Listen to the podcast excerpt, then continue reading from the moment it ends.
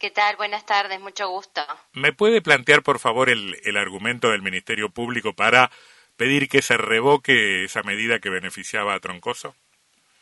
Sí, fundamentalmente eh, la Fiscalía se agravió en, la, en virtud de la resolución dictada por la jueza de garantía, que no hace más que aplicar el criterio que, que fue mm, tomado por nuestro Superior Tribunal de Justicia en, eh, y que llevó al sobreseimiento del coimputado, como dijo usted, Blasón Lorenzato, en diciembre del año pasado, con, la consecuente, eh, con el consecuente sobreseimiento, lo que implica una desvinculación absoluta de la persona de la causa y, la, gravedad, digamos, y, y perjuicio para este Ministerio Público Fiscal que no puede continuar con la causa eh, en virtud de este cierre definitivo. Esta resolución de juez, de, en primer lugar, del superior fue recurrida eh, por este Ministerio Público Fiscal, llegando incluso a tener que eh, interponer recurso de queja porque el mismo Superior Tribunal de Justicia nos rechaza el extraordinario federal, ¿no es cierto?, para tratar la cuestión, con lo cual tuvimos que ir directamente en queja a la Corte Suprema de Justicia de la Nación, que bueno, estamos a la espera, ¿no es cierto?, que se resuelva esa cuestión. Me está, me está hablando, perdóneme, eh, ustedes fueron en queja en la causa Blasón Lorenzato. Exacto. La jueza de garantía eh, entiende aplicable esa resolución y extendible, digamos, al, al diputado Troncoso y el 20 de mayo también dicta el sobreseimiento desvinculándolo de, de la causa eh, sobre la base de una fundamentación eh, similar, ¿no es cierto?, adoptada por nuestro superior, de, de considerar que los plazos son de la investigación penal preparatoria, son perentorios, eh, la obligatoriedad del Ministerio Público Fiscal de solicitar una prórroga frente a esos plazos y, a su vez, considerando eh, que se ha vencido, que se ha vulnerado el, llamado plazo razonable. Eh, doctora, eh, ¿de qué se lo acusaba a Troncoso y cuál era la, la maniobra exactamente que se le adjudicaba?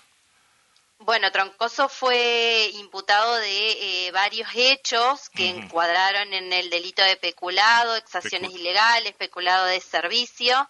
Eh, para que entienda, ¿no es cierto?, la, la, sociedad se trataba de una retención, en algunos casos, de, de dinero que correspondían a contratados por parte de la legislatura, por él mismo, ¿no es cierto?, como el número que tenía a su disposición de, de contratos y él retornaba digamos, ese dinero para su propio eh, beneficio, ¿no es cierto? Y eso en algunos casos, en otros casos tuvimos eh, gente que ni siquiera eh, había prestado servicio para la legislatura y estamos hablando de contratos, de facturas y cheques, endosos de cheques que se encontraban adulterados, incluso que corroboramos que estaban adulterados por el propio diputado, ¿no es cierto? Y en su caso por Blasón Lorenzato.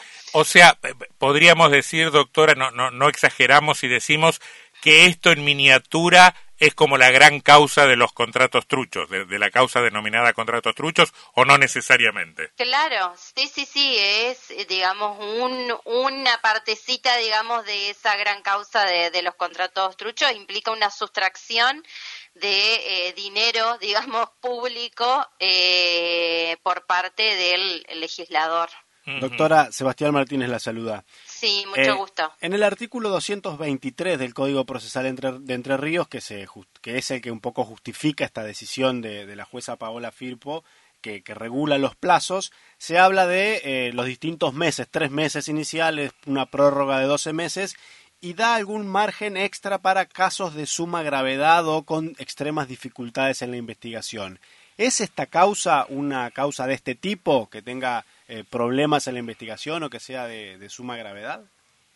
Sí, por supuesto, digamos, una causa de corrupción eh, en sí misma implica una complejidad eh, importante porque estamos hablando, imagínese, que nosotros nos tuvimos que hacer de la documental, en primer lugar, que formaba parte de la legislatura, ¿no es cierto?, donde uno de los integrantes estaba cometiendo un delito.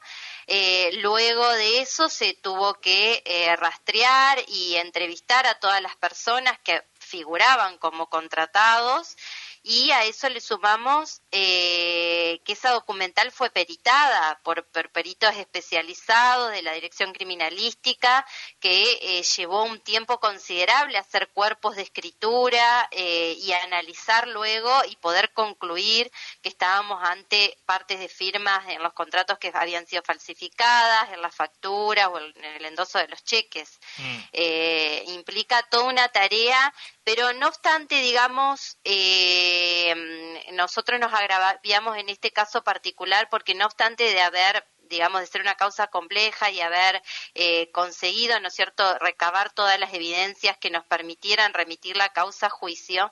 Acá hay una cuestión clave que es que la causa estaba eh, detenida e incluso en los plazos suspendidos por lo que dispone justamente el legislador en el artículo 223, porque el propio defensor de Blasón Lorenzato había interpuesto recursos. Claro. Entonces, esto es lo, por ahí lo más grave que nosotros resaltamos, o sea, nos están mm. diciendo los plazos se suspenden, eh, los plazos se eh, consideran vencidos y por eso la Fiscalía pierde la facultad de investigar, mm. eh, siendo que era el propio defensor el que había interpuesto recursos y había solicitado medidas de prueba que se estaban produciendo. Y de hecho, y de hecho eso suspendía los plazos.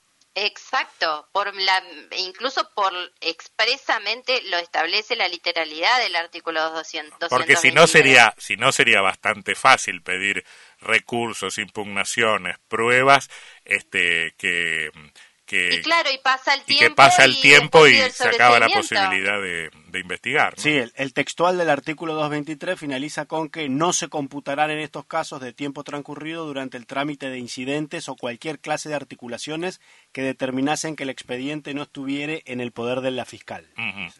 Ahora, eh, doctora Farinó, en, en, este caso concreto, en esta causa en particular, ¿el Ministerio Público Fiscal había pedido esa prórroga?